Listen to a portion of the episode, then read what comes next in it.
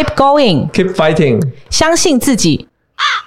等一下，第二句是什么？勇敢前进。你看你最后一页，最后一页，老师。欢迎收听袋鼠酷妈咪陪你聊，我是硕芳，不止陪你聊育儿，还分享勇敢妈咪和勇敢女生们那些内心说不出的大小故事。Keep going, keep fighting，相信自己，勇敢前进。Hello，听众朋友们，大家好，我是袋鼠酷妈咪陪你聊主持人硕芳，也是一千两百三十五克的早产儿袋鼠妈妈。欢迎我们又在空中相会了。我们今天要来聊什么呢？我们要来聊聊解锁未来教育，打破传统教育思维，开启孩子对学习的渴求。是不是听到这个主题以后，就会觉得哇哦，这都是我们想要听听看看的东西呢？啊，本集袋鼠酷妈咪陪你聊，邀请到了美国德州农工大学教育科技博士，现在是中原大学教育研究所副教授、专栏作家，也是《解锁未来教育》这本书的作者。简志峰 Jason 教授来到节目中，跟我们分享有关于教育学习，还有如何拥有自发互动共好的教育思维。呃，这个真的是好大的一个标题哦。但是，身为小冬瓜的妈妈，我真的也很渴求听到我们的教授怎么跟我们分享有关于这一块。那我们来欢迎我们的 Jason。Hello，Jason。嗨，袋鼠酷妈咪好。呃，听众朋友大家好，我是简志峰，我的英文名字是 Jason。专栏的名称呢是峰哥，我在关键评论里面都有固定的专栏，很高兴接受袋鼠酷妈咪的邀约，可以来节目中跟大家分享。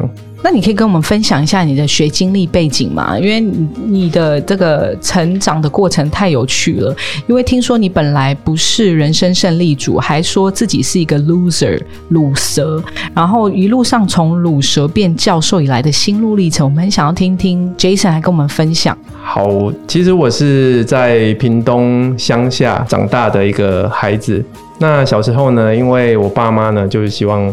我就是当个公务员啊，最好就是考上国中小老师，因为他们觉得国中小呢，就是一本书可以教二十年，教到第二本书的时候呢，大概就可以退休了。哦，对，所以他们就觉得说公务员就是铁饭碗，哦，那就考上公务员嘛。但是呢，我其实小时候对于学习这件事情，特别是学科这件事情呢，我其实是非常，你知道，就是。就觉得学这些我不知道要干嘛，而且又很无聊。那我相信很多人都经历你你经历的东西，对。所以在国中的时候呢，我爸妈会运用他的人脉，然后就要把我安排到国中最好的这种升学班啊。但是在升学班里面，其实我完全没有任何的成就感，我其实几乎常常是考最后一名的。到高中一样，我还是被安排到升学班。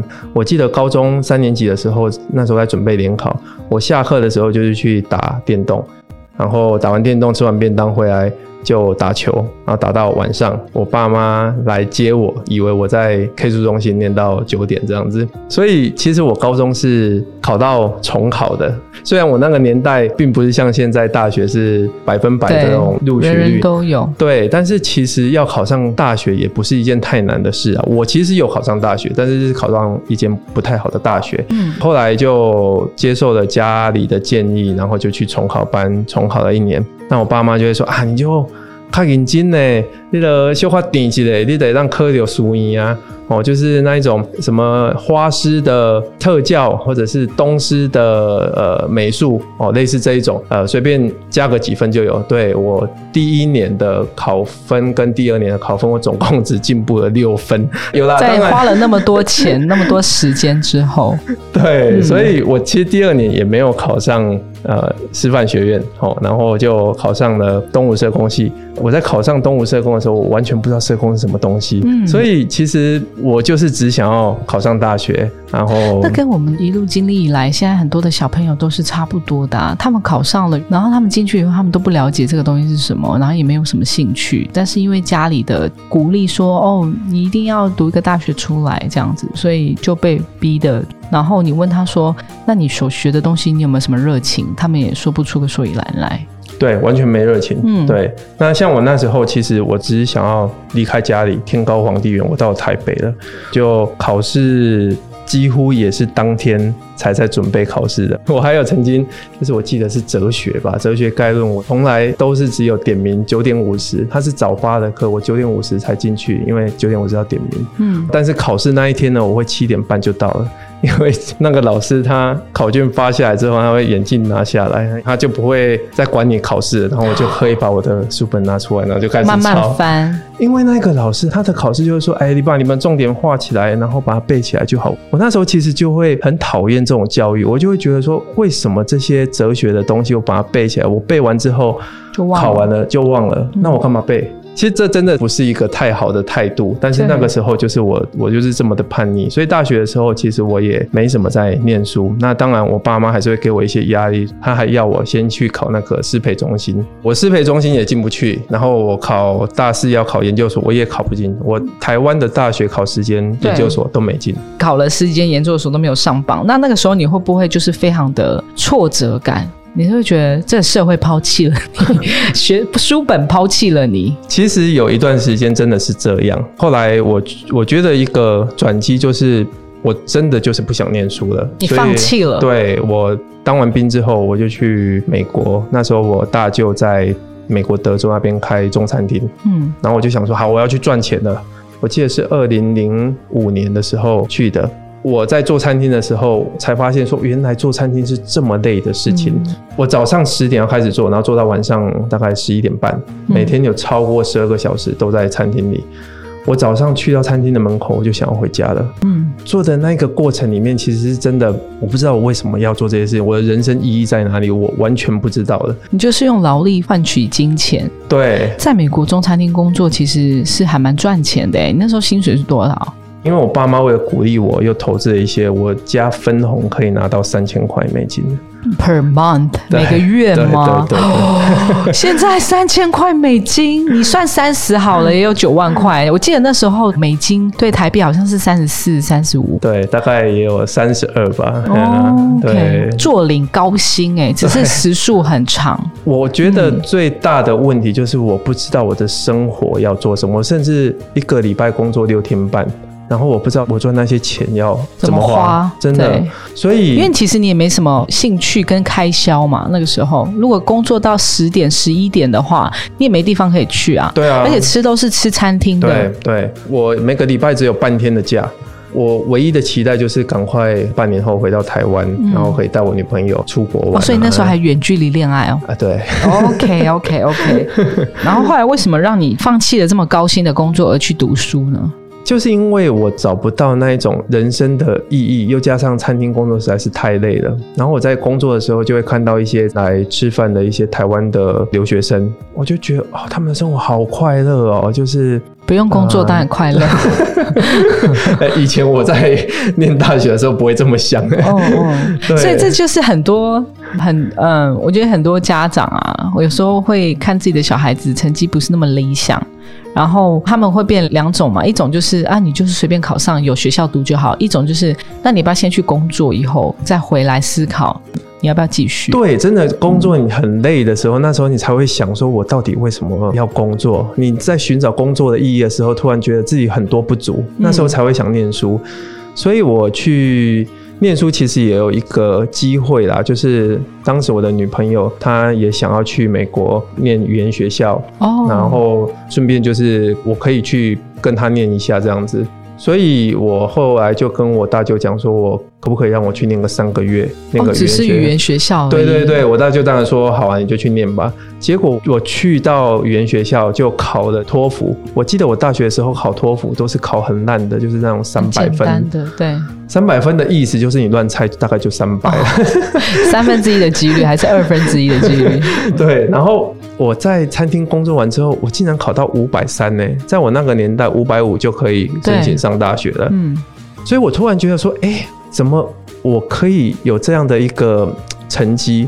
那时候我才知道说，原来餐厅的工作让我的 speaking 跟 listening 都进步提升很高了。我那时候才突然发现啊，原来我也是读书的料。哦，后来呢，呃，我念完三个月之后，托福就考过了，然后我就跟我大舅讲说，我不回去了，然后继续念书了。是就再花了三个月的时间，然后就考过 GRE，申请上德州农工大学。嗯，然后呢？到德州农工大学的时候呢，其实那个时候我已经二十六岁了，所以其实还年轻啊。二十六岁才找到读书动机，这真的不是太年轻的事哎、嗯，你说二十六岁以前，你在书本上是被遗弃的，对。在台湾的小孩其实有有这样子的很大的感受哎、嗯，所以刚才你讲到说，你换了一个环境，你到了美国，然后你考上了那个德州农工大学，嗯，然后你花了多少的时间得到你的硕博士的？五年半，哇哦！对，怎么从一个 loser 可以这样在迅速的时间内得到这样子的快速？你有什么捷径吗？还是就是热情？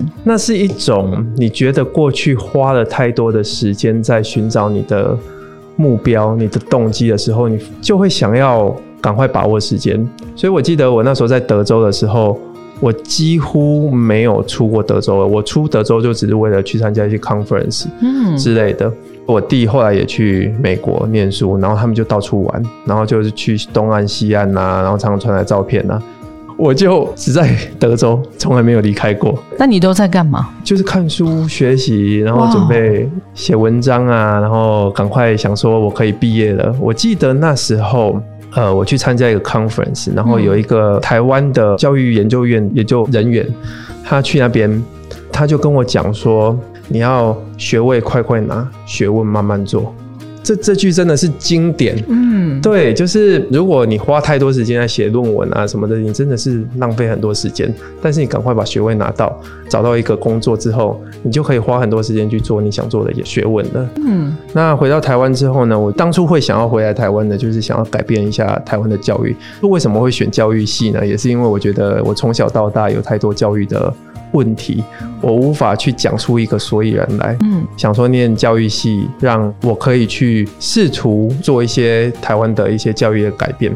但是我后来发现，这个其实真的是有太多文化跟社会的问题啦。对，比如说我在美国，我记得我上了第一堂的那个远距教学的课程啊，老师是给我们一本厚非常厚的书，那一本书呢，我们就必须要每个礼拜读完一个章，大概五十到一百页。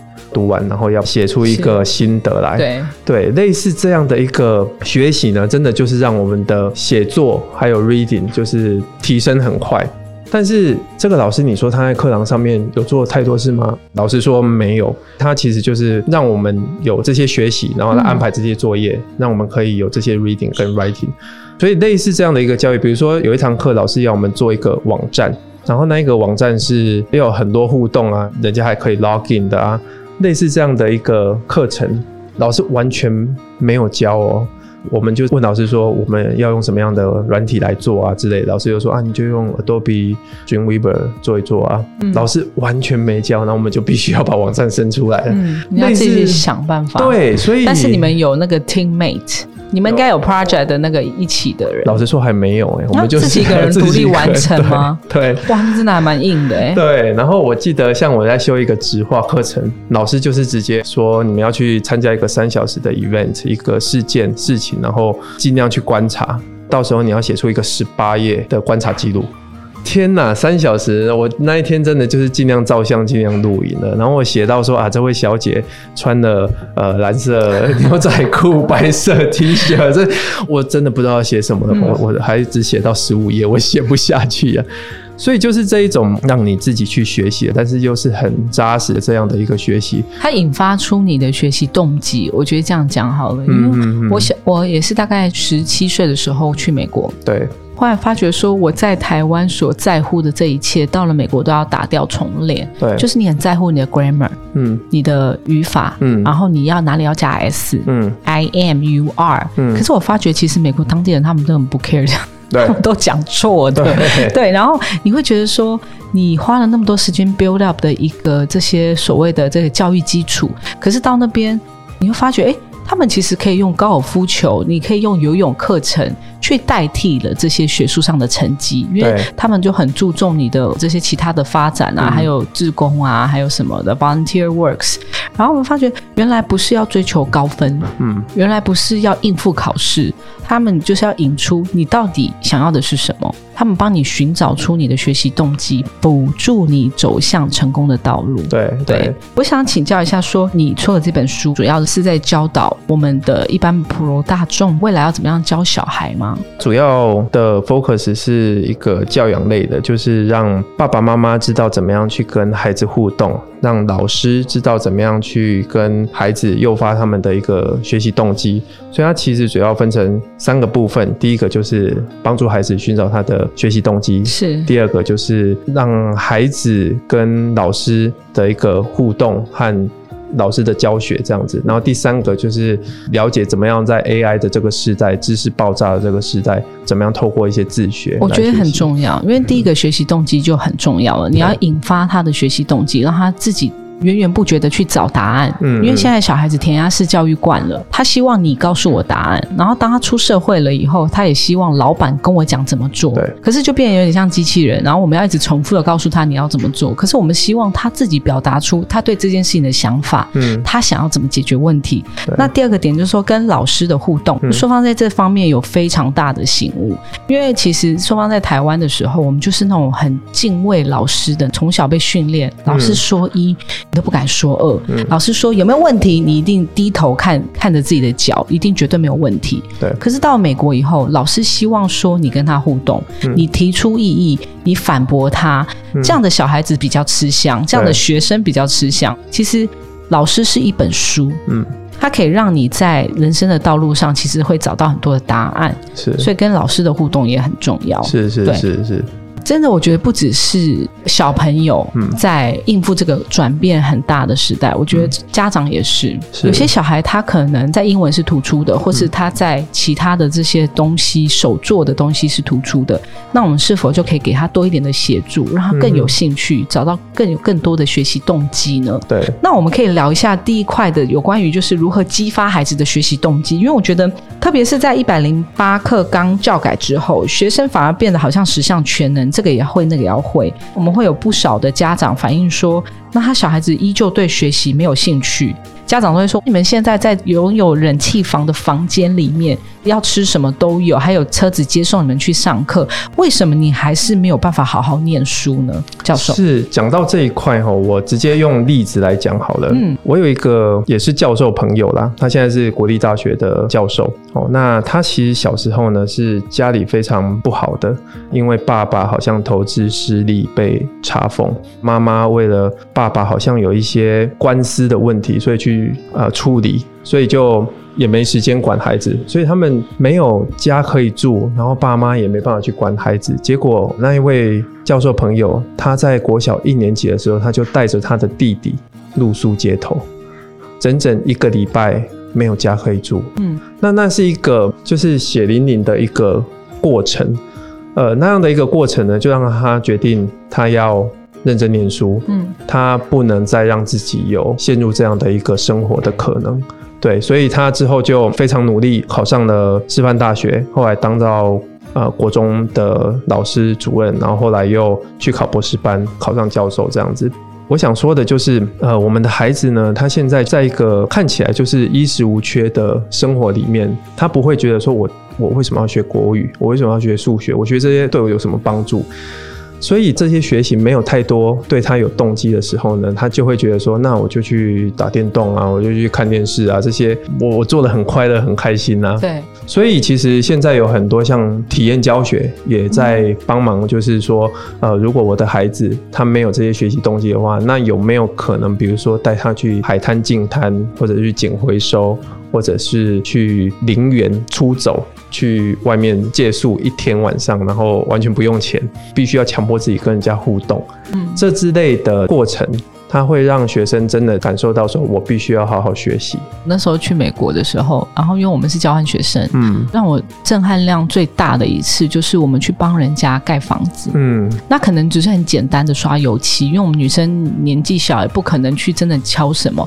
可是你看到一个房子从零到有，那个屋檐这样被盖起来，嗯然后我觉得这点在海外啊，欧美国家做的很好，因为他们几乎都是自己来，自己修车，自己换机油，嗯自己修那堵塞的水管，因为这些人力啊都很贵。是，所以，当你有这个体验的时候，你对人生的想法是很不一样，真的是一个 cultural shock。对我来说是一个很大文化冲击，对，因为我从来在家里不需要自己去做什么，而是你可能就只是走路上课，嗯然后买便当，然后就回家，对，然后再订便当晚餐吃，所以每天日复一日的生活，你对对生活的这些机能你都不知道，原来蛋糕是从鸡蛋跟面粉做出来的。是然后你不知道说，那要怎么样去得到这些东西？因为这些在你家里都会出现。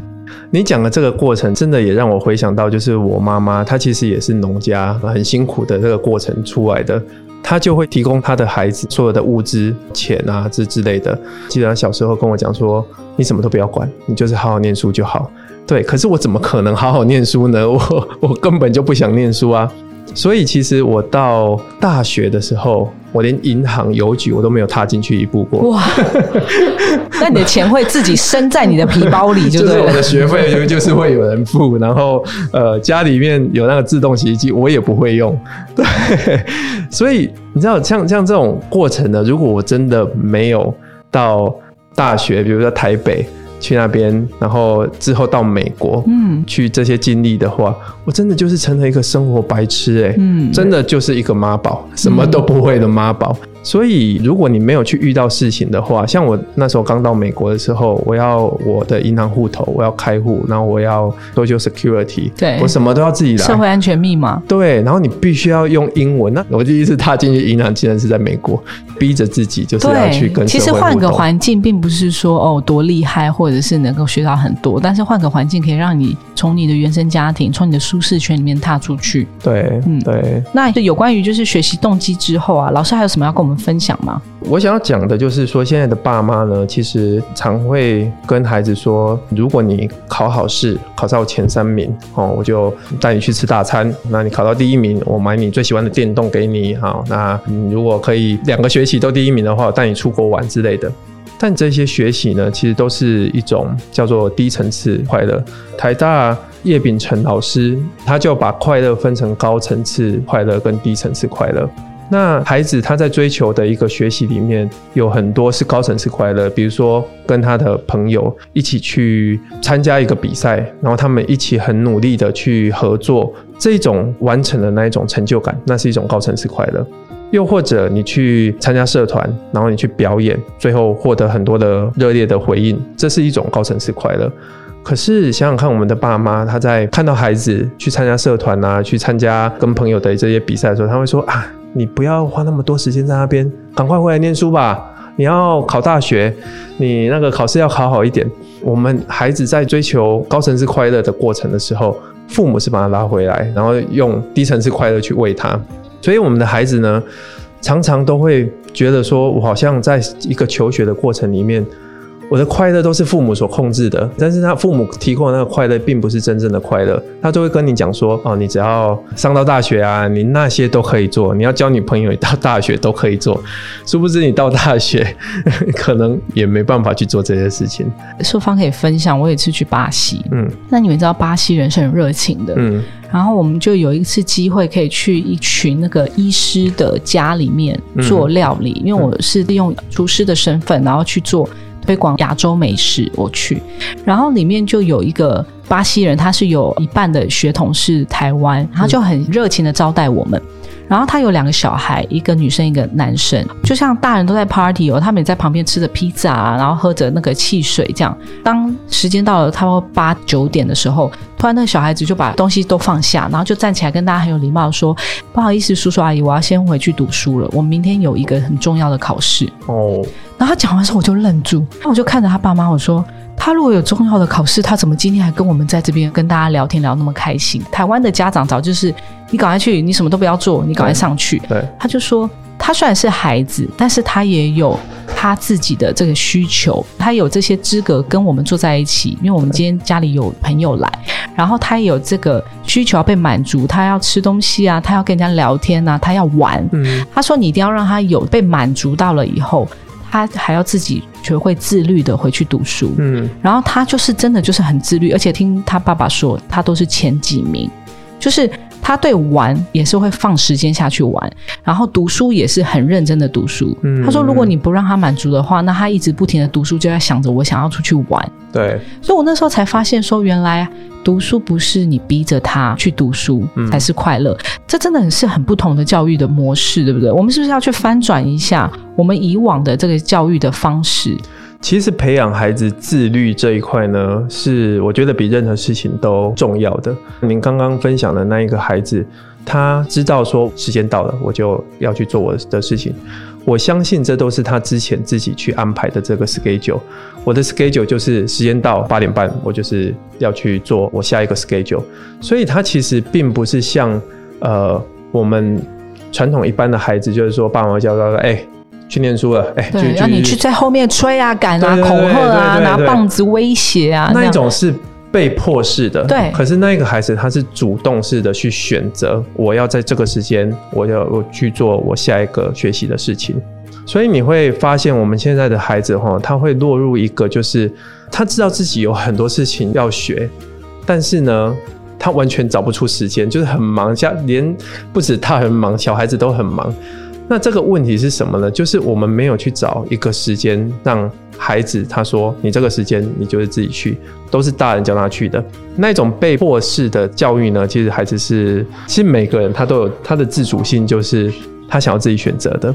所以刚刚讲的这种自律，如果可以从小就培养孩子去做这些事情的话，孩子到长大他做任何事情，他甚至有很多 to do list 要做，但是他会为那些 to do list 去找他的时间。对，比如说我今天要做数学，我做数学时间到八点半，你就是像在去见校长那么重要。我八点半到了，我就是要去做数学。嗯，那我想要请 Jason 来跟我们分享一下说你有没有什么例子，或是你怎么跟你的孩子互动？你怎么样去推翻这些旧思维呢？我现在其实我的孩子没有上安心班，他是班上好像为六吧，还是为五，没有上安心班。然后他就是课后辅导课，现在是小一嘛。我记得他上学期第一次的考试，他们现在虽然没有排名次，可是你会发现名次是倒数的，因为哦老师会写那个区间。哦，就是他不会讲你第几名，但是你会说他会写七十到八十几哦个八十到九十几个这样子。然后我发现我的孩子他在写题目的时候呢，比如说选择题，答案是二，他不会写二在前面，他会把二圈起来，类似这样的。那么特别啊对，因为从他从来没有做过选择题啊。然后比如说有一个题目是高的打勾，然后矮的打圈，结果他就给他打勾跟打叉，题目也不专心看。那我发现这个问题就是，呃，他没有去练习过这些题型，对，所以我们后来才知道说，原来这些训练有素的这种考试啊，其实都对，就是没有安心班给你很多测验卷哦，对。那你对。看前三个字你就大概知道他的答案是什么。对，当然，我觉得那一些考试，那某种程度是他的成就感。如果他真的考太差了，其实成就感也会被拉低对。每个人都需要成就感的对。我就去上网下载一些考卷，然后让他练习。但是我就只下载那一些考试的考卷，其他什么平时测验啊什么，我其实也不让他做。我会让他去看他自己喜欢的书，从书里面去挑几个词，我就说好，那你这几个词你拉出来，然后你要写三遍，然后我会问你造句啊这之类的。所以他是从他喜欢的故事书里面去找类似这样的一个教学，我会带领着他。那我觉得他最喜欢的就是英文。嗯，英文这件事情呢，是我从小我就就开始让他听，然后他两岁的时候，我们每天晚上会给他有一个小时是可以看电视的时候。但是他看电视，我们有选择的，我们就是让他只看英文的卡通。那那些英文的卡通呢，是我们选过的。平常出去，比如说在车上的时候，他就只听，他只能听不能看。然后在外面餐厅吃饭的时候，他也可以听这样子。我发现这种英文的 input 从小到大他这样子练习，其实他的英文还蛮不错。那有时候我在家里面，我会全英文跟他讲话。渐渐的，我发现像现在他在一年级的时候，他课后班有一些英文课的时候，诶，他找到他的成就感了。他发现，诶，他都听得懂，老师讲什么他都知道。然后他现在最大的问题就是单字，因为他比如说你说 go to bed。他知道，但是你叫他 bed b e d 背起来，然后会觉得很讨厌，为什么要背？类似这一种，但是他因为有之前的这种成就感，所以让他要下来背单字，虽然有点抗拒，但是也会慢慢的稍微接受。所以我觉得孩子的成就感是蛮重要的啊。那我们从小就是也给他这样的一个环境去练习他的英文，这样子。你的小孩几岁？六岁，一年级。那你有让他去参与像自学吗？哦，我就是从小训练他，我们并没有去参加外面的一些组织或什么啦。我会让他去参加自学哈，当然我有我的说法，就是说自学是你的能力哦，你到大你都是要去自学的。但有时候其实也是我懒了，所以有时候你知道，呃，像一本书，它里面有一些他不会的字的时候，我会教他自己查。然后他怎么查呢？他也懒得用字典，那我会拿着 iPad。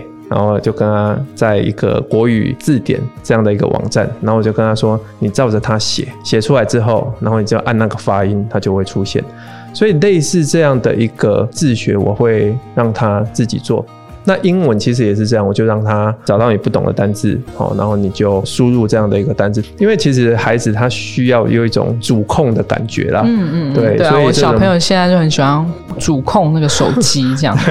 可是我还发现他从这些动作可以去训练他的手指，然后我现在就会教他说。baby，时间到了，可以把手机还给我吗？嗯，我发觉小孩子模仿功能很强，对，他模仿你按手机关掉的动作。嗯嗯，一零八课刚强调自学跟跨域啊，嗯，那你怎么看他其中的挑战跟机会啊？我觉得自学跟跨域这一点呢，因为我们的考试制度啦，嗯，其实让我们的孩子比较难有这种自学跟跨域的一个空间，比如说。孩子他对某件事情有兴趣的时候，父母又会把他拉回来，你就是要重视学科。对，这一些事情某种程度都会让孩子他想要去自学的欲望被压抑住了。那但是呢，我其实在我的书里面其实有也有这一个章节是分享自学跨域的，有一个故事，那是我的一个好朋友，他的孩子对于独轮车很有兴趣。最开始独轮车有兴趣呢，其实就是学校他们会让孩子去有一个课后班去骑这个独轮车练习啊，然后之后会有一个比赛。我的书里面有讲到 KSAA，K 就是 knowledge 知识，S 就是 skill 技术。第一个 A 呢是 attitude 态度，第二个 A 是 ability 就是能力。能力对。那 K 的如果以独轮车来讲的话，你可以从它的历史哦，它是三国时代孔明发明的，然后德国之后也延续了，然后到英国改良，会有专利的发明啊，会有全世界的这些发展啊，这些都是它的知识。那以技术来讲的话，它会有怎么样练习，怎么样运动竞技，怎么样的身体平衡哦，这是它的 skill。在态度上面，它会有这个坚持不放弃、兴趣与爱好。还有自我肯定这些成就感。那能力来讲的话，他会有合作的能力、沟通的能力、创新的能力。所以，如果你要培养孩子从他的兴趣来讲的话，其实 KSA 你帮他把一个心智图画出来之后，哦，你可以带着他引导孩子去说，那你最有兴趣的是哪一块？比如说，在多轮车来讲的话，最有兴趣的是他的历史。OK，他就可以从三国时代那时候开始来阅读。阅读到他想要了解全世界怎么发展到现在的这个独轮车哦，他就可以从专利、从世界的发展这样开始慢慢的去读下来，甚至到最后的创业、通路、推广、行销活动，甚至到现在有很多独轮车协会，这些发展都是知识这一块，就是一个很大的一个学习了。刚刚我们讲的那一些，如果孩子他真的很有兴趣，你可以当他说，那你要不要去协会？去观摩一下，然后看看他们怎么做。诶，那时候他就开始长出说：“哦，原来他创业是可以这样做的。”就又是不一样的学习。那那个时候就是跨域了。所以孩子他如果真的对一件事情很有兴趣的话，比如说你带他把独轮车推广出去，他怎么运用他的社群媒体去推广？诶，这个已经离开原本的独轮车很远了，但是他其实还是独轮车，所以。以光独轮车这件事情来讲的话，他的自学跨域，我们带他去把这个 KSA 的图画出来之后，然后引导孩子去学习，设定时间，自律的去学习。其实这里面的知识量也是非常丰富的。你刚才的那个例子是我们共同朋友 搬到屏东去嘛，对不对？对然后我看到他的小孩子学了那个独轮车以后，哇，他每次 PO 那个照片，我都是惊为天人，因为他的眼神非常专注，嗯而且好有自信哦。是对，所以我就觉得刚才 Jason 提到的 KSAA 的这个模式啊，会让我想到说，我那时候去意大利学料理，然后就像你刚才讲的。做餐厅很辛苦，因为我们报名了米其林餐厅的实习，那实习就是他提供你住宿跟吃饭，然后你其他时间都要待在餐厅里。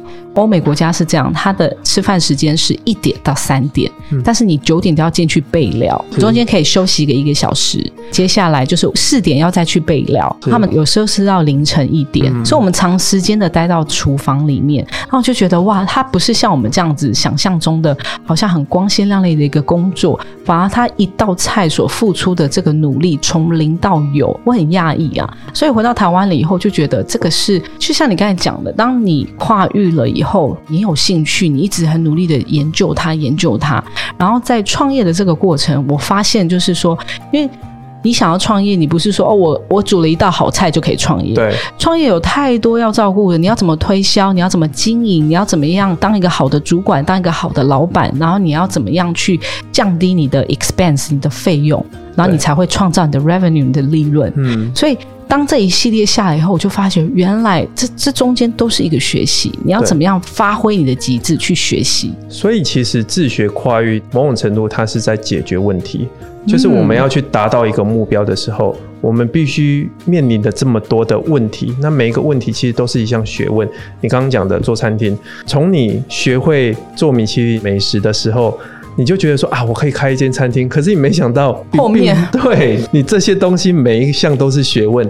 那那时候你才需要去哦，我要自学怎么样去行销，我要自学怎么样去管理我的员工。对这每一项其实跟主菜已经没什么关系了。对对对，所以像刚刚我们在听那个监老师啊，Jason 跟我们讲了这么多，其实他是连书中的三分之一、四分之一都不到。我对这本书很有兴趣，真的是教导我们很多，尤其是家长怎么样去启发孩子去学习，可以不用那种传统的方式。我 Jason，你还有什么要跟我们听众介绍有关于这本《解锁未来教育》的书吗？还有什么一定不可以错过的内容？还有在哪一些平台可以买到这本书呢？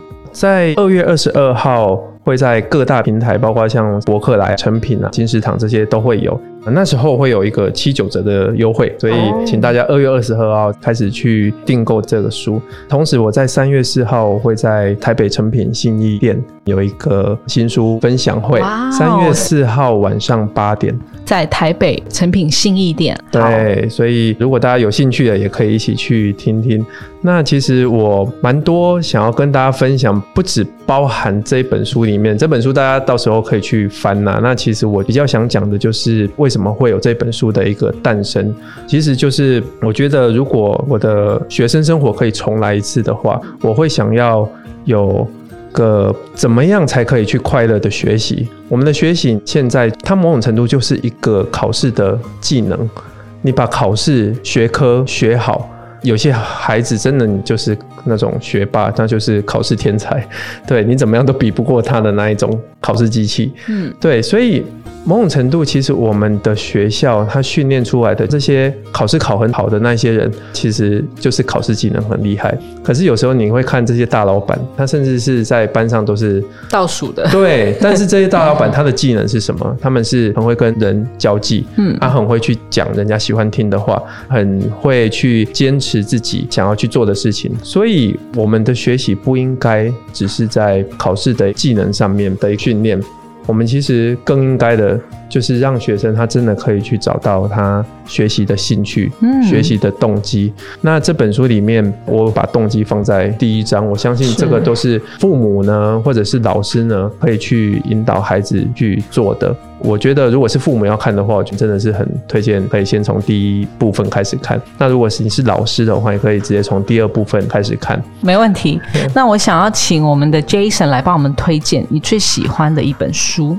其实因为我很喜欢看书，所以真的要去推荐一本书，真的还蛮难的。嗯，我去年吧，好像总共就看了八十七本书了。好，我想了一本叫做弗兰克 （Victor Frankl），他是一个奥地利人，然后他写的一本叫做《活出意义来》。嗯，这本书呢，他是以自己的一个经验。他在二次世界大战前是一个精神科医师，在二次世界大战的时候呢，全家人都被关到集中营里面，他跟他的妻子儿女都分开了。那他在集中营里面呢，每天要工作十小时以上，报酬呢是只有一小碗汤，还有一小块面包。在那一个环境里面，你知道很多人都是非常的痛苦，因为你即使生病，你也不能装出生病的样子，因为你会被送到毒气室。冬天的时候呢，你们半夜被挖起来，然后把你那种长满水泡的脚啊，塞到那个已经湿透的鞋子里面，然后在零下的温度里面工作。集中营里面呢，他玩了这些很多惨无人道的这些环境里面，但是弗兰克在这个环境里面体悟到了一个精神，就是身为人，所有东西都可以被剥夺，可是唯有人的自由意志。他说的就是自由的选择。比如说你在这样的一个环境里面。我可以选择我去想，说我不是那么痛苦，我我其实是快乐的。这种想法，这种自由的选择，其实是不能被剥夺的。观众朋友可能会觉得这个听起来好像很虚无缥缈。嗯，如果你念完这个书啊，你会发现说，其实，在集中营里面，那些活不下去的，他都会觉得说，这种生活真的太痛苦了。可是，如果你想说，我出去，我要去见到我的老婆，我要见到我的小孩，我出去有这种希望的时候，我就会。坚持的要去活下去，所以你发现最后活出来的都不是为了自己活的，为别人活。对你为你的生活其实是找到一个意义了。我的意义就是要出去出去见我的亲朋好友。我的意义像弗兰克，他就是出去要把他的意义治疗法给传播下去。所以他在他的座右铭里面呢，他采用尼采的，就是凡是杀不死我的，都使我更强大。That's right，我好喜欢这个 ending。其实我们要祝福大家，就是凡是杀不死你，都会使你更强大。对，不要放弃，活出自己，勇敢的存活下去。那我也想问一下 Jason，你对勇敢的意义是什么呢？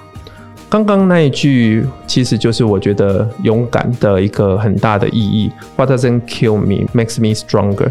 我觉得人哈，他在真正遇到困难的时候，你才会有真正的学习。可是很多人常常就会被困难给击倒，站不起来了，觉得说我的人生好像就就是这样的。那勇敢的人呢？我觉得他是会。知道我怎么在困境里面找到生存的法则，甚至去调试他的心态。诶，没钱，我也可以吃一碗白饭，吃一碗面。我们并不是要去吃美食才是好像很快乐，而是真正在一个平淡当中，你会知道稳定的，你是有调试过的。我觉得这种人才是真正的勇敢。太棒了，谢谢你今天跟我们分享那么多。那请问一下，你今天是第一次录 podcast 吗？之前也是有，可是你刚好像是呃刘姥姥逛大观园的那种感觉。真的吗？你的这东西怎么这么高级呀？你是什么感受呢？你们这边真的很高级，这个。因为我们刚才说，我们只能靠设备跟嘉宾来提升我们这个节目啊。对啊，非常开心你今天来呢，然后跟我们分享了这么多。那其实因为 Jason 本身光是人生经历啊。跟现在的生活，跟他的他对教育的热忱，是其实是非常有料的一个人，所以我很期待看到你这本书。